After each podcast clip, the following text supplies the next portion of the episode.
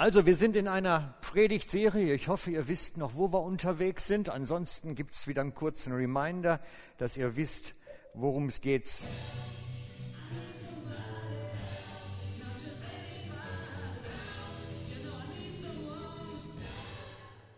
Das solltet ihr inzwischen kennen, ne? sagt er. Genau. Brauche ich nichts weiter zu sagen. I need somebody. Ja, help. Genau. Und die Frage ist natürlich, worum geht es heute? Und ich habe mir überlegt, wir machen mal ein Thema, was passt zu der Jahreszeit, zum Monat. Wir machen Help, wer, wer hilft mir aus meiner Einsamkeit? Help, wer hilft mir aus meiner Einsamkeit? Das ist das Thema heute. Also es geht um das Gefühl, allein zu sein. Um dieses Gefühl, für mit sich selbst alleine irgendwie zurechtkommen zu müssen, keinen zu haben, der einem mal irgendwie mit zur Seite steht. Es geht um ein Gefühl tief in uns und um eine Not. Und ich möchte bewusst sagen, es geht nicht um Singles. Die haben das sicherlich ganz besonders, das Problem. Es geht auch um Leute, die in einer Beziehung und Partnerschaft sind und in der Partnerschaft vereinsamen. Auch das gibt es. Man kann verheiratet sein und doch sehr allein sein. Alleinsein hat nämlich nichts damit zu tun, ob ich verheiratet bin und Familie habe oder ob ich allein bin und keinen Ehepartner habe. Allein ist eine innere Not. Und ich möchte einfach heute mal darauf eingehen, wie Gott uns eigentlich da helfen möchte was, was er sagt, was dazu gehört. Und wie er seine Hand ausstrecken möchte und helfen möchte an der Stelle.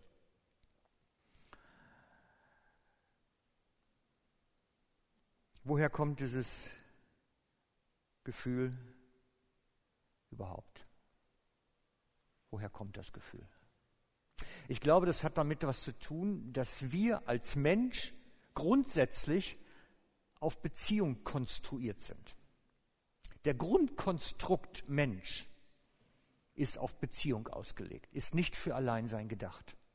Der Grundkonstrukt. Und zwar nicht der fleischliche Grundkonstrukt, sondern der seelische, geistige Grundkonstrukt, der innere Mensch. Der ist darauf aufgelegt und aufgebaut, in Beziehung zu sein. Gott hat den Menschen in Beziehung hineingeschaffen und dafür gebaut. Und wenn dieses Grundbedürfnis, was im, im seelischen Menschen verankert ist, nicht befriedigt wird, entsteht diese Not. Ich möchte mit euch das anhand der Bibelstelle vielleicht mal anschauen. Ich habe die Bibelstelle rausgesucht aus dem 1. Mose 2,18. Gott, der Herr, dachte sich, es ist nicht gut, dass der Mensch allein lebt. Er soll eine Gefährtin bekommen, die zu ihm passt. Ich habe bewusst eine etwas neuere Übersetzung genommen, denn bei der alten Luther stand immer noch, ich will ihm eine Hilfe machen. Und ich bin gut lutherisch groß geworden im Glauben. Bei mir gab es nur eine Lutherbibel. Und beim ersten Mal, wenn man so frisch bekehrt anfängt, Bibel zu lesen, fängt man vorne an. Jedes gute Buch fängt man von vorne an zu lesen schließlich. Also habe ich die Bibel auch versucht von vorne zu lesen, wie jedes Buch. Und bin dann irgendwann darauf gekommen und habe mich dann gleich gekratzt am Kopf und habe gesagt, ja, wofür braucht jetzt Adam eine Hilfe im Garten Eden? Musste der Unkraut jäten da oder mussten die was ernten oder, oder, oder wofür braucht er eine Hilfe? Ich meine, vielleicht ist euch das ja nie aufgefallen, aber ich habe mich schon gefragt, war denn der Garten Eden so verloddert, dass der da jetzt eine Gartenhilfe braucht oder, oder zum Kochen oder wofür brauchte der eine Hilfe? Ich weiß es nicht und bin dann weitergelesen. Man liest dann ja weiter. Dann irgendwann sagt man sich, ich kapier's nicht, weiterlesen, weiterlesen. Ich meine, spätestens, wenn man dann nachher beim vierten Mose ankommt oder dritte wahrscheinlich schon, da fängt es an, dass man nur noch weiter blättert, weil man gar nichts mehr versteht. Aber an der Stelle weiß ich noch, da bin ich das erste Mal ausgehängt und habe gesagt, kapiere ich nicht, wofür braucht der eigentlich eine Hilfe? Und das habe ich relativ lange liegen lassen, bis es mir ein Professor mal erklärt hat. Der ist wirklich Professor. Und der hat gesagt zu mir,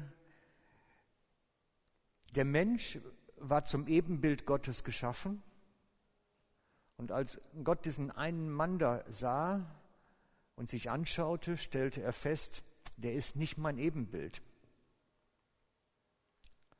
Der ist jetzt nicht mein Ebenbild und darum heißt er ist nicht gut. Er ist nicht gut. Und warum ist er nicht gut? Weil Gott in sich Gemeinschaft ist. Gott ist Vater, Sohn und Heiliger Geist. Er ist in sich Gemeinschaft. Es gehört zu seinem Grundwesen, Gemeinschaft zu haben. Und der Mensch, den er gemacht hatte, war ihm nicht ebenbildlich, weil er mit niemandem Gemeinschaft hatte. Er hat mit niemandem diese Art von Beziehung haben können wie Vater, Sohn und Geist. Also war ihm nicht ebengleich, also ist es nicht gelungen, das Werk. Da musste nachoperiert werden. Und da wurde die Frau aus ihm herausgenommen. Ein Wesen, mit dem er Gemeinschaft haben konnte. Und damit wurde er Gottes ebenbildlich. Damit wurde er Gott gleich sein Ebenbild.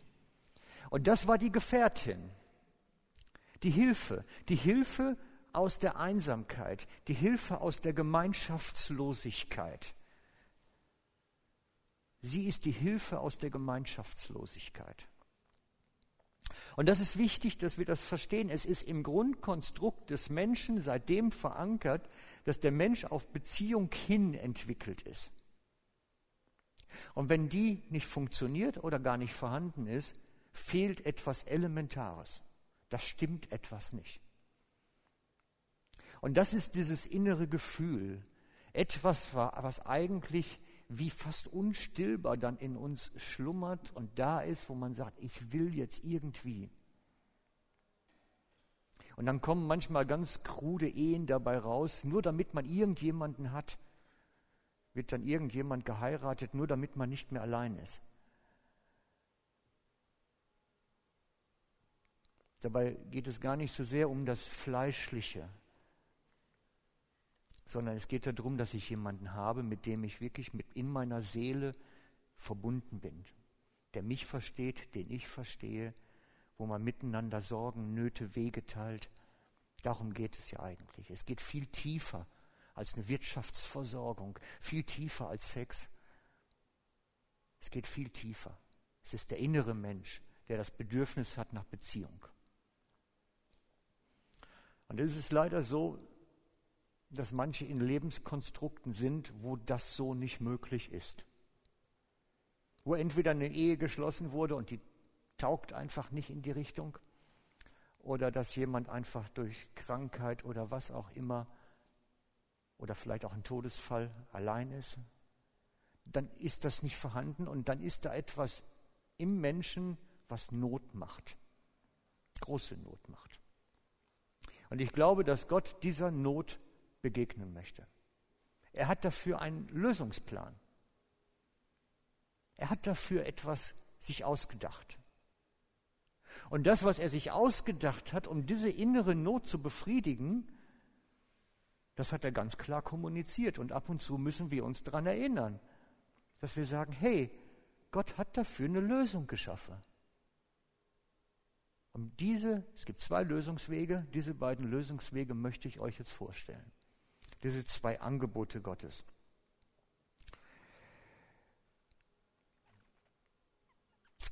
Erste Angebot ist nämlich, dass Gott sagt, ich möchte, dass ihr als Kinder Gottes auf einem ganz anderen Niveau miteinander unterwegs seid.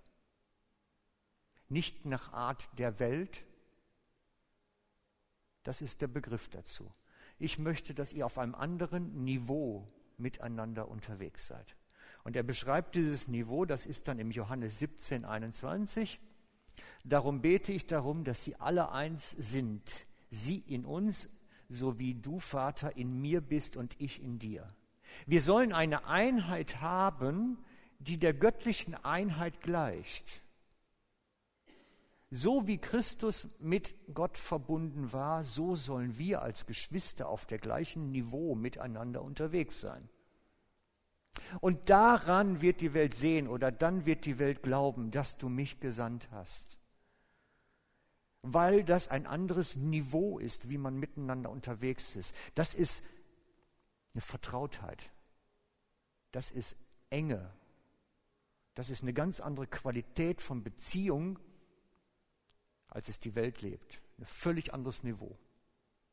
Magst du noch einen weiterschalten? Da müsste noch was zugehören.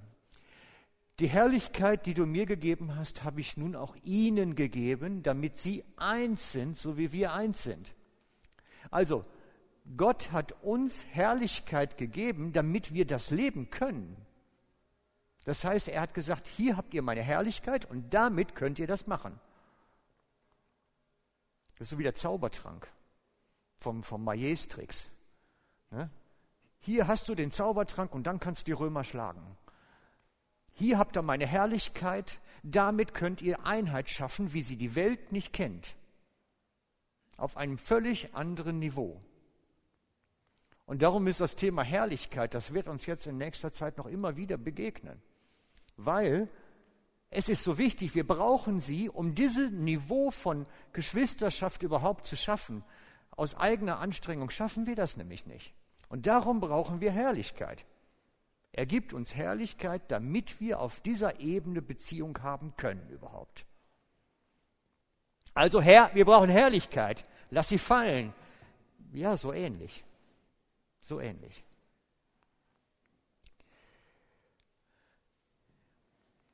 Es gibt noch einen anderen, ne? kommt noch ein Slide? Genau. Ich in ihnen und du in mir, so sollen sie zur völligen Einheit gelangen, damit die Welt erkennt, dass du mich gesandt hast und dass sie von dir geliebt sind, so wie ich von dir geliebt bin. Also, Christus in dir und mir,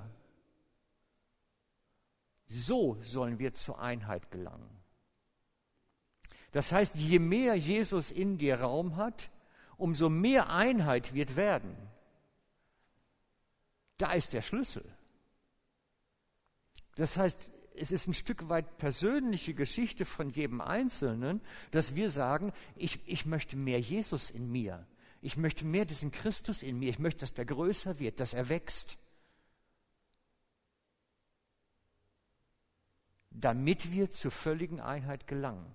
Weil das ist ja genau das, was, was man feststellt. Das, das Niveau, wo Ehepaare unterwegs sind, wird davon bestimmt, wie sehr Christus im Einzelnen Raum bekommen hat. Wenn einer Jupidi mit Christus durch den Himmel saust schon und der Nächste ist immer noch da irgendwo unten und krampft darum, wird das schwierig mit der Einheit. Wir sollen alle zulegen in diesem Christus in uns. Wir sollen Wachstum haben dass dieser Christus in uns größer wird, mehr wird, stärker wird, damit wir zur Einheit kommen. Und das ist für Ehepaare wichtig, aber auch für die Geschwisterschaft als Gesamtes. Denn ich glaube, dass dieser Einsamkeitsgefühlsgeschichte Gottes Antwort Nummer eins ist, ich habe euch die Geschwisterschaft dafür gegeben, auf diesem Niveau, das dem Vater, Sohn und Geist gleicht, der Einheit. Ich habe euch diese Art von Geschwisterschaft gegeben, damit niemand unter euch einsam sein muss, damit niemand unter euch alleine fühlen muss und irgendwo auf der Strecke geblieben. Also, Gottes Antwort ist Gemeinschaft. Gemeinschaft kriegen wir, weil Christus in uns größer wird. Das hätte ich in einem Satz sagen können, aber man hätte das nicht so mitgenommen. Ne? Also nochmal, Gottes Antwort auf Einsamkeit ist des Einzelnen, Bedürftigen, die Geschwisterschaft. Und die Geschwisterschaft bekommen wir hin, wenn Christus im Einzelnen größer wird. Dann kommen wir auf dieses Level, das Gottes Beziehung gleicht. Wie Vater und Sohn und Heiliger Geist eins sind, so sollt ihr eins sein. Dann kommen wir auf das Level, weil Christus in uns größer wird. Also, was machen wir? Wachsen. Ja, mm, streng dich an. Mach jetzt. Wachsen. Ich sehe aber keinen. Wächst hier einer heute Morgen? Ah, streng dich ein bisschen an. Gelingt so nicht, ne? Gelingt so nicht. Also, wie wächst man? Wie wächst der Christus in uns? Indem ich beginne, ihm mehr und mehr in mein Leben zu integrieren. Indem ich mehr und mehr mit ihm die Beziehung pflege, ihn suche. Er sagt, wen, wer anklopft, dem wird aufgetan. Wer sucht, der wird findet. Ich mache mich auf den Weg, mehr Gott in meinem Leben zuzulassen, mehr Jesus in mir zuzulassen. Ich suche ihn in mir. Es ist was Aktives. Mehr Christus in mir ist, wenn ich ihn beginne zu suchen. Wenn ich mich ihm nahe, naht er sich mir. Das sagt die Schrift. Okay, Geschwisterschaft. Gottes Antwort Nummer eins. Zweite Antwort, die ich gefunden habe, ähm, steht im Matthäus 28, 20. Nehmen wir den mal zuerst, ja. Matthäus 28, 20 steht, und seid gewiss, ich bin jeden Tag bei euch bis zum Ende der Welt. Ja, kennt jeder, ne? Das ist ja so der letzte Vers Matthäus-Evangelium, der ist eigentlich bekannt. Jesus sagt, ich bin jeden Tag, jede Situation, jeden Moment, jede, egal was passiert, im Knast, auf der Arbeit, in der Familie, im Bett, beim Schlafen und was weiß ich wo, ich bin immer bei dir. Er ist nur nicht physisch im Fleisch da, sondern als Geist da. Das heißt, er ist unsichtbar und doch da. Wir sind uns das oftmals gar nicht bewusst, wenn wir fluchend durch mit dem Auto durch die Gegend fahren und alle schimpfen und machen und tun, dass der eigentlich neben mir auf dem Beifahrersitz sitzt. Ne? Wir, haben diese Sichtweise noch nicht so drin, dass er eigentlich immer, immer, immer, immer da ist. Ob ich Zähne putze, ins Bett gehe, sonst was mache. Er sieht mich immer. Ich bin jeden Tag, jede Situation, jeden Moment, jede Nanosekunde bin ich da bei dir. Du bist nicht allein. Und das ist so ein Gedanke, den kriegen wir, glaube ich, nur richtig tief bei uns verankert in unserem Leben, wenn wir lernen, alle Zeit zu beten, so wie es im Epheser steht.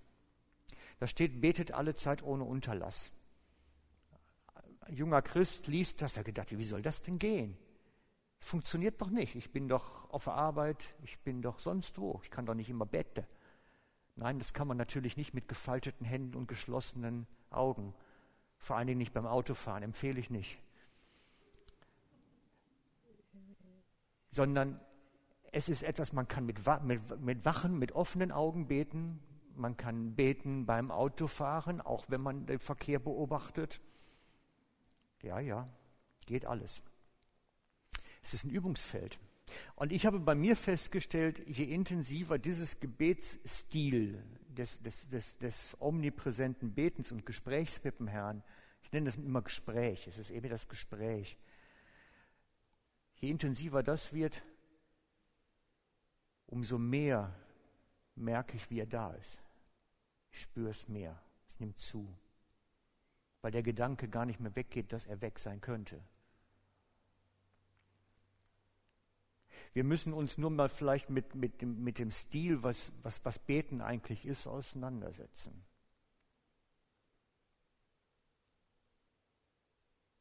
Machen wir gerade noch. Wir haben ein bisschen Zeit heute Morgen. Haben wir Zeit? Ja, ich glaube schon.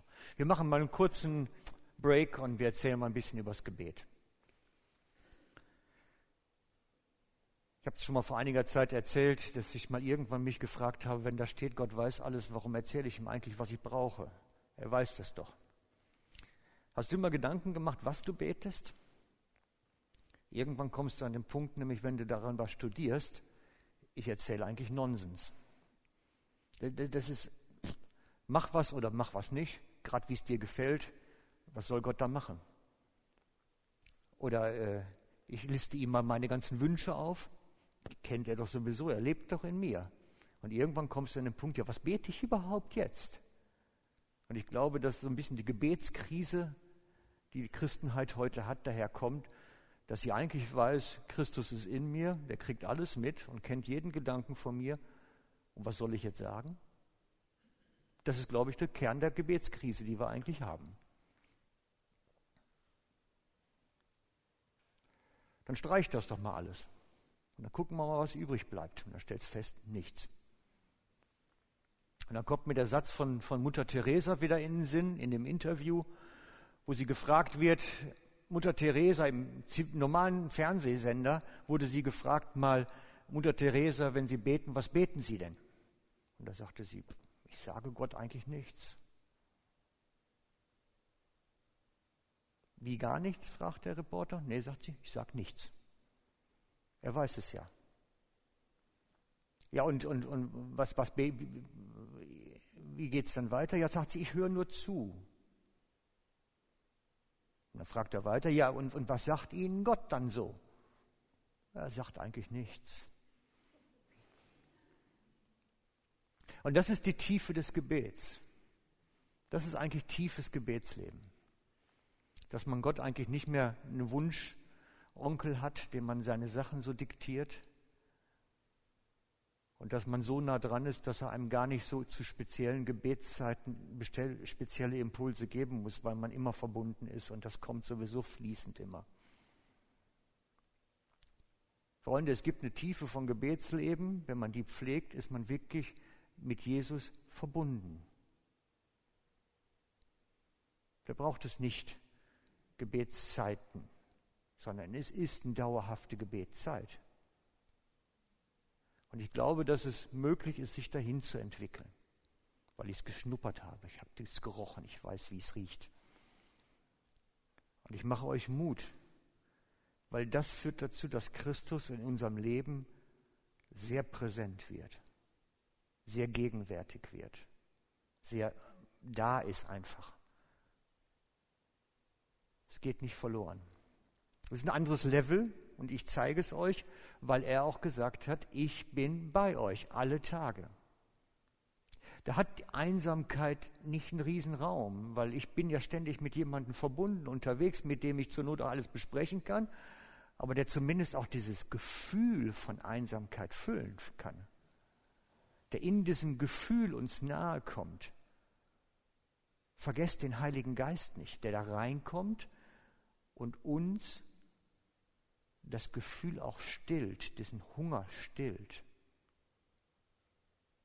Wenn du zu denen gehörst, die mit Jesus verbunden sind jetzt schon, aber trotzdem das Gefühl von Einsamkeit haben.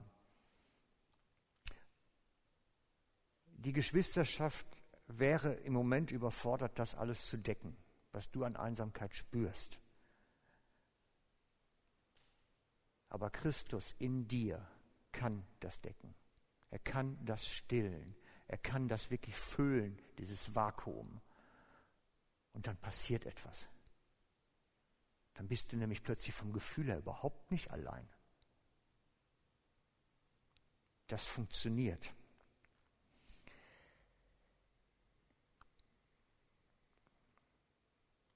Nehmen wir noch gerade zuletzt den, den Johannesvers. Ich lasse euch nicht als Weisen zurück, ich komme zu euch, sagt Jesus. Ich komme zu euch. Noch eine kleine Weile und die Welt sieht mich nicht mehr, ihr aber seht mich, weil ich lebe, sollt ihr auch leben. Ihr seht mich. Vielleicht ist es nicht mit den visuellen Augen, vielleicht ist es mehr auf einer anderen Ebene. Wir haben eine ältere Frau in der Gemeinde, die erzählte mir letztens, dass sie morgens am Küchentisch gesessen hat, gebetet hat, Bibel gelesen hat, Zeit mit dem Herrn verbracht. Und sagt sie, plötzlich spüre ich, wie jemand im Raum steht. Und das, das schudderte mich so richtig, weil äh, ich war ja allein eigentlich. Aber man spürt das ja, wenn man von hinten angeschaut wird. Frauen können das besonders gut, glaube ich. Die können, die können ja auch sehen, wenn sie vorne Wäsche aufhängen, was die Kinder hinten treiben. Ich weiß nicht, wie das geht, aber sie können das spüren. Und sie sagte, ich merkte, da steht einer, aber ich konnte es nicht sehen. Ich, ich konnte nur spüren, da ist jetzt jemand da. Und darum ist oftmals so, so, eine, so eine, so eine übernatürliche Jesus-Begegnung das, das, hat, das, das gibt's. Und ich glaube, er möchte uns auch da begegnen durchaus. Er sagt, ich bin da. Ihr seht mich oder sagen wir mal, ihr spürt mich. Ich bin da. Ihr seid nicht allein. Ich möchte, dass ihr das wirklich wahrnehmen könnt. Ich möchte, dass ihr das wirklich spüren könnt. Ich bin jetzt bei euch. Nicht als eine Idee, sondern als wirklich ein Erlebnis möchte ich das erleben. Und, das ist so das, was ich euch mitgeben möchte heute. Diese zwei Gedanken. Wenn du das kennst mit der Einsamkeit oder das etwas ist, womit du ab und zu zu tun hast, in der Ehe oder weil es einfach kein Partner da ist oder weil man Witwe ist oder wie auch immer. Es gibt diese zwei Wege, die das eigentlich vom Gottesplan her stillen sollen, weil es ist ein Riesenvakuum da. Und das Vakuum ist richtig, weil wir dafür gemacht sind, in Beziehung zu sein. Wir sind nicht für Single-Leben da. Wir sind nicht für Loneliness. So der amerikanische Traum, der Lonely Rider, auf der Cowboy, der auf der Prärie da rumreitet und das ganze Leben nur für sich alleine kämpft. Dafür sind wir nicht gemacht. Das ist nicht Gottes Bild für uns. Wir sind auf Beziehung hin konstruiert. Der Konstruktmensch. Und wenn das nicht gegeben ist, ist ein Vakuum da. Und Gott sagt, ich möchte, dass ihr erlebt, dieses Vakuum wird gestillt durch diese Art von Geschwisterschaft, die ich aufgezeigt habe, und durch die Begegnung mit mir selber. Und es ist für uns alle und für alle, die da betroffen sind, ein Ausstrecken nach. Ich klopfe an. Er wird auftun. Ich strecke mich aus. Petrus streckt die Hand aus und Jesus greift sie.